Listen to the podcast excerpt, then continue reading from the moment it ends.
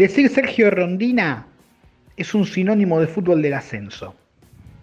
Más allá que hoy sea uno de los más exitosos técnicos de la primera división, con un rendimiento bárbaro en relación precio-calidad, con su arsenal de Sarandí que le da pelea a los más consagrados, nosotros lo buscamos desde otra óptica, desde la del fútbol de los sábados, la que lo vio brillar como volante central o como número 8 desde sus comienzos, en una vasta carrera que duró casi 15 años.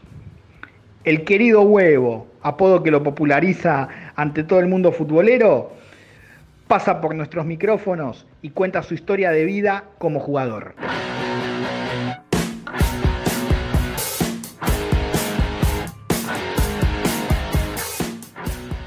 Símbolo de Midland que seguramente te marcó mucho en tu vida porque fue el comienzo de toda tu carrera en, los distintos ámbitos, como hincha, como jugador, como técnico, pero acá vamos a hablar como jugador.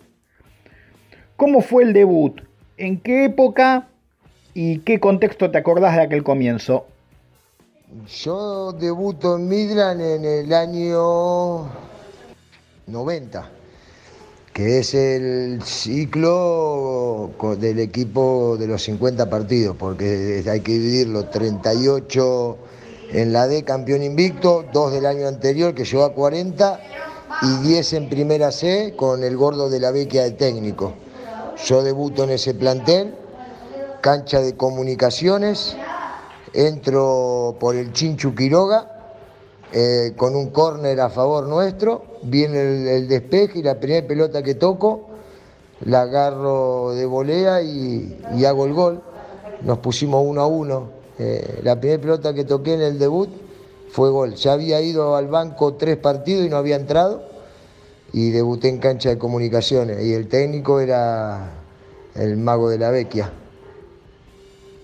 Se te da la chance de ir a Deportivo Merlo, de subir una categoría capaz que un momento un poco difícil, pero imagino que había gente de experiencia. Contame un poco de los compañeros y cómo fue por ahí tener que destacarte en un equipo que no andaba bien. Bueno, yo juego en Midland, termino esa campaña del 90, juego la 90-91 y de la Vecchia agarra Deportivo Merlo en la B y me pide y voy a préstamo. Me acuerdo que Merlo no, Midland quería un préstamo, Merlo no quería pagar ese préstamo, mi padrino pagó la primer cuota y después de haber jugado los primeros dos, tres partidos, la gente de Merlo le devolvió la plata a mi tío de, la cuota, de la primera cuota y, y, pagó la segunda del préstamo. El año no fue bueno en lo colectivo, en lo personal sí, tuvo un año muy bueno y compañero estaba, tajaba Aníbal Villeri, estaba eh, Chisito False, Marcelo Rosende, el Gitano Juárez, eh, el Negro Miño, el jugador volante central, eh, algunos de los muchachos, Ariel Codina, una linda bandurra había. Pero bueno, tuvimos como tres, cuatro técnicos. Futbolísticamente no fue bueno. Yo me, me terminé yendo antes porque la realidad no, no cobrábamos, no cobrábamos y me terminé, me terminé rescindiendo antes. Es inevitable tomarlo como anécdota o como lo quieras llamar, la historia de, de ese famoso Arsenal San Miguel que terminó a las trompadas. Como alguien que estuvo dentro de la cancha. ¿Qué recordás de ese partido? ¿Por qué se, se picó tanto y se llegó a lo que se llegó? Bueno, fue la promoción. La verdad que nosotros estuvimos un mes entrenando para, jugar ese partido. San Miguel tiene un equipazo. En cancha de San Miguel empatamos 0 a 0 y nos cagaron a pelotazo. Fue figura Pedro Catalano ese día. Y en la revancha nosotros nos ponemos a ganar 1 a 0. Eh, ese equipo tenía defensivamente era fuerte San Miguel no nos lastimaba y ya, no sé, faltarían 20, 25 minutos. Pablito Camerón y Zorro Viejo en un saque de arco a favor de San Miguel, la pelota en el aire. Él se golpea la. es como que golpea las manos pegándose un cachetazo y se tira. Y ahí se arma un remolino y, y bueno, empezaron a los jugadores de San Miguel a empujar al resto contra una contra la, punta de la cancha y, bueno, y ahí se empezaron a saltar hinchas de San Miguel a la cancha y bueno, pasó lo que terminó pasando ese día. Eh, Pablito Cameroni te la va a contar bien, el hijo de puta, bicho tuvo, pero armó un quilombo bárbaro, no, no fue una desgracia de pedo, ¿eh? sinceramente. Por ahí, durante tu trayectoria nacional, te tocó escuchar mucho eso de, de uy, es el equipo de Grondona, ese, ese argumento que por ahí se utilizó mucho tiempo, o es algo que siempre lo trataste de dejar de lado. Te lo pregunto como referente natural de una época de Arsenal junto a un grupo de muchachos.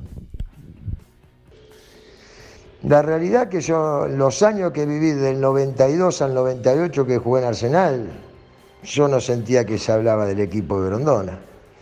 Eh, nosotros en Arsenal, el primer año, en el 92-93, peleamos por el ascenso a primera, que quedamos fuera en el reducido con Central Córdoba.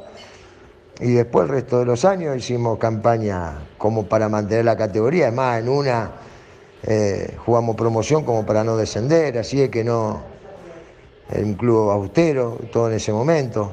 Después, cuando ascendió a primera, se empezó a hablar más del equipo Grondona, pero yo en esa época del ascenso no, no sentí eso.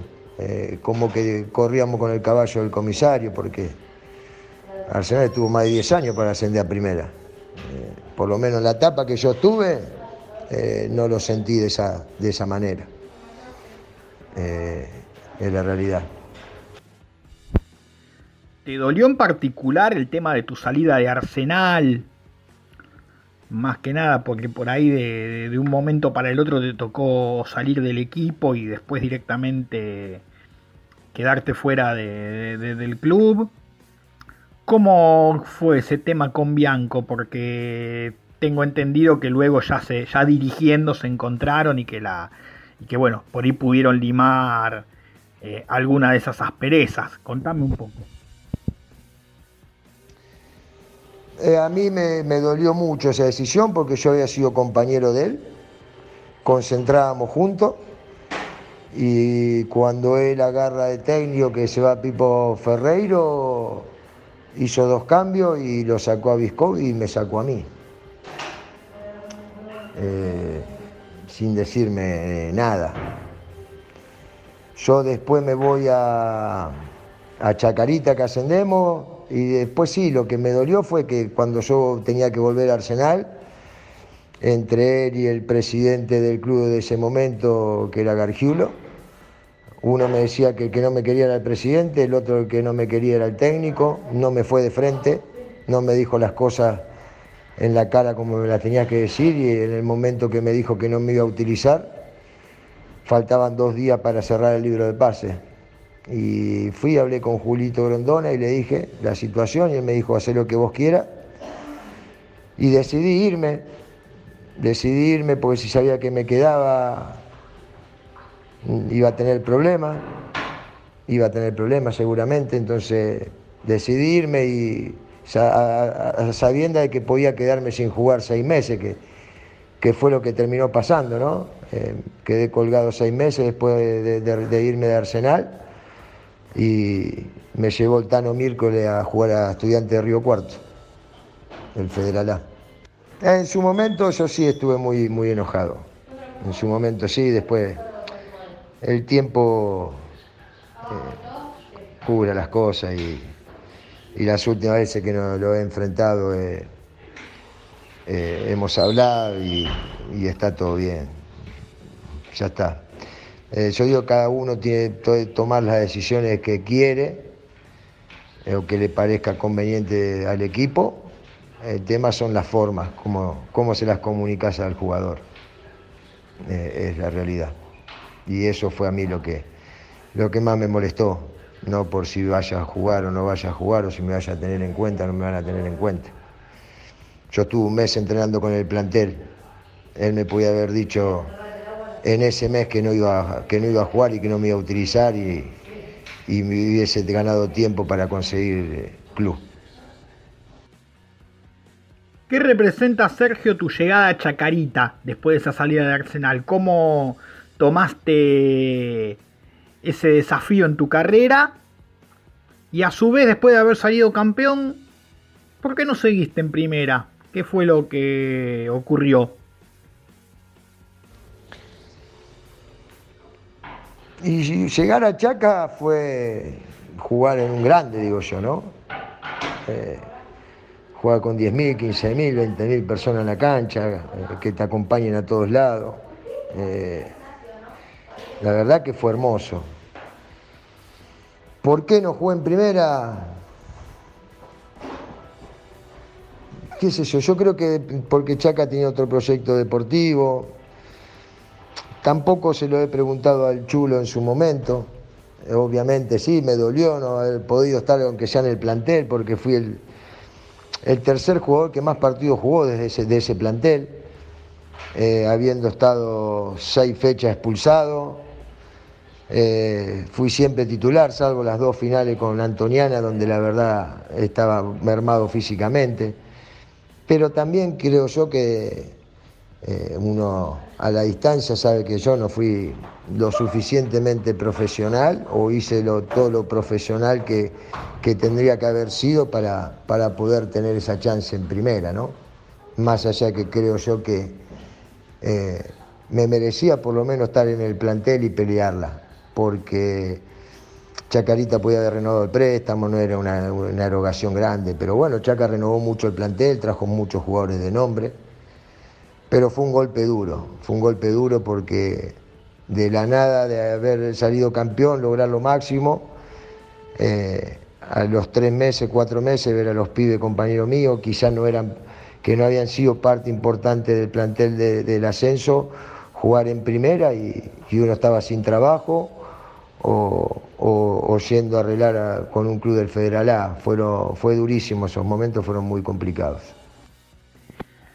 Y esa salida de Chacarita llevó a un paso de tu carrera no sé si decirle complicado, pero como que te tuviste que reinventar o volverte una suerte, no sé si decirle de trotamundo sería la palabra, porque tuviste que empezar a, a moverte de lado a lado, buscando club, por ahí, hasta aparecer en Defensa y Justicia.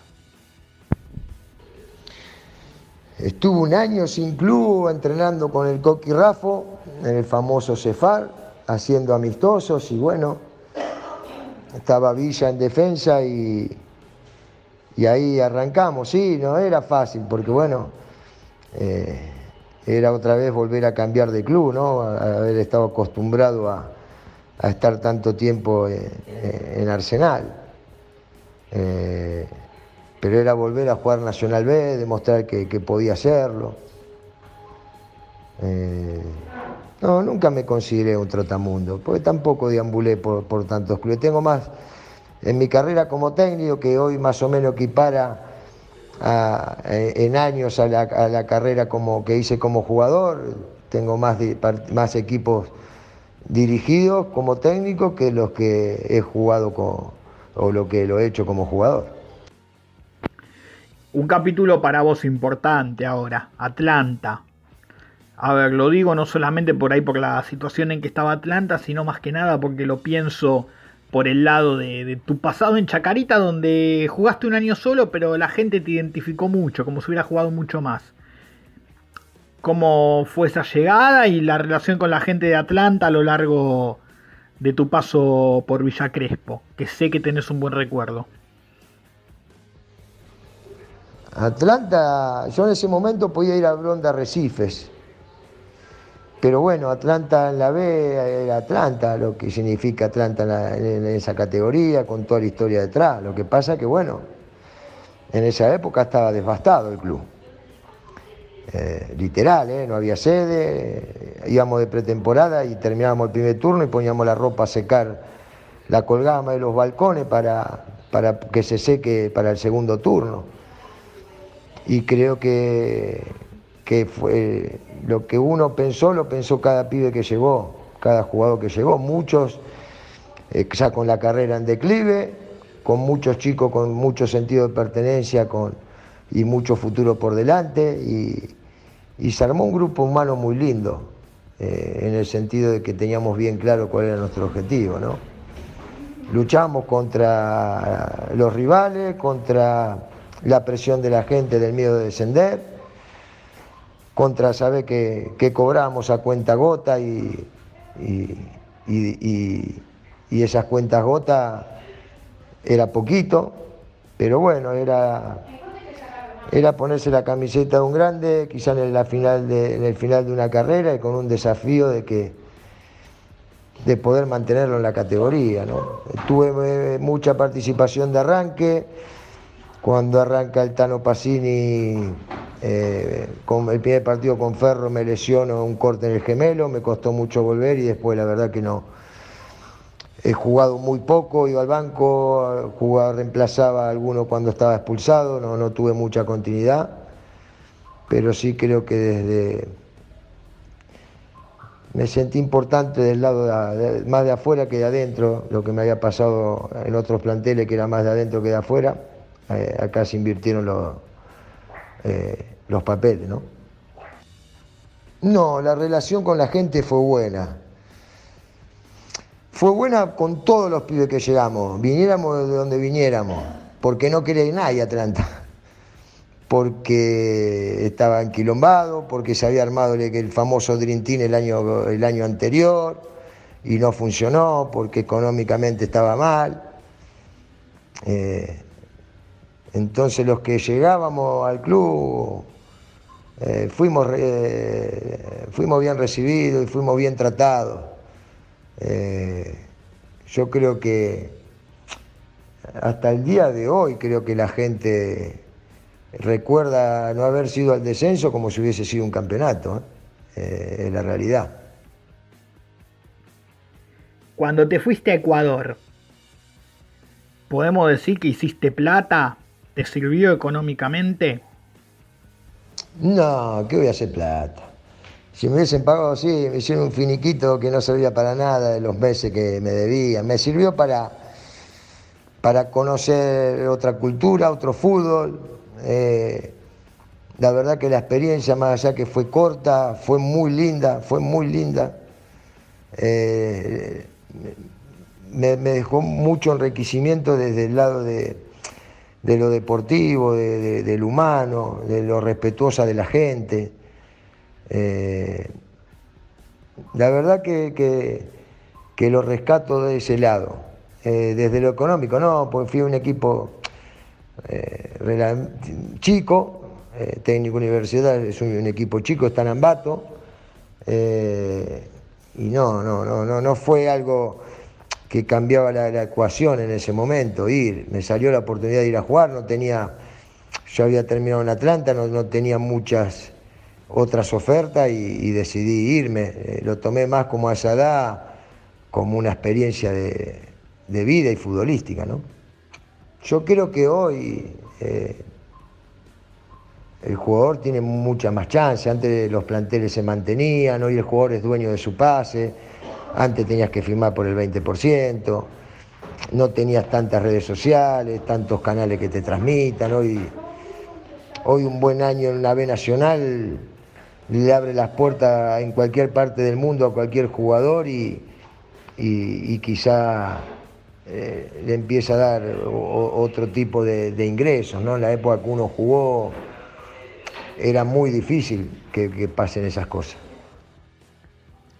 Hablemos de tu último paso, el que fue argentino de Quilmes fuiste un equipo que estaba prácticamente descendido, que por ahí quedaban 60 puntos y no sé si estaba 30 de diferencia del que zafaba, una situación muy complicada.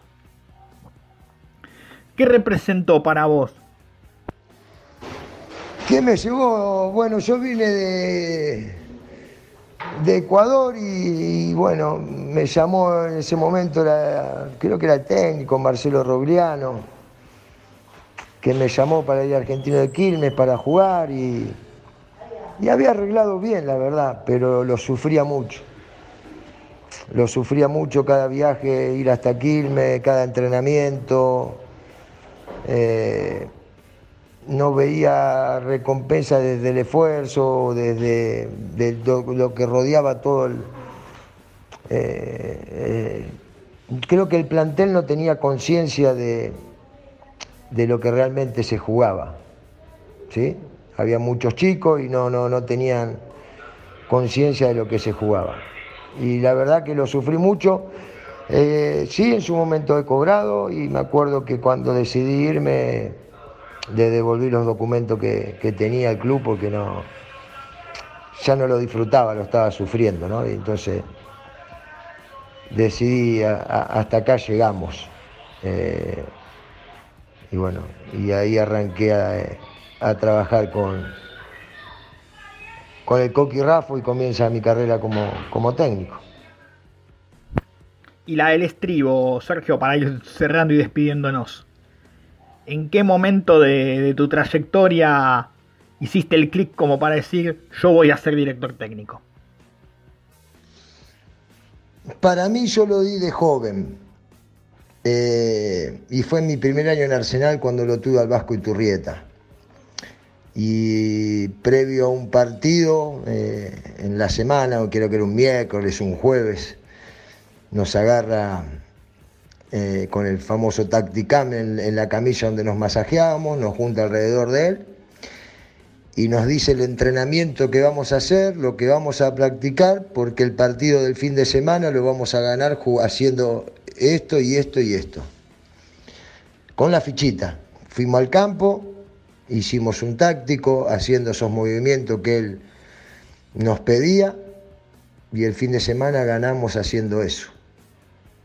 Y a partir de ahí dije, uy, qué lindo que es esto. Y a partir de ahí empecé a absorber todo, eh, de todos los técnicos que tuve, obviamente, principalmente de él, ¿no? De los laburos de, defensa, medio campo, en ataque, y a partir de ahí todo lo que, de cada técnico que tuve, empecé a, tratar de, absorber todo. Entonces, eh, de, joven yo tenía, me, cautivó mucho eso y creo que desde ese momento yo ya sabía que, que iba a querer ser técnico.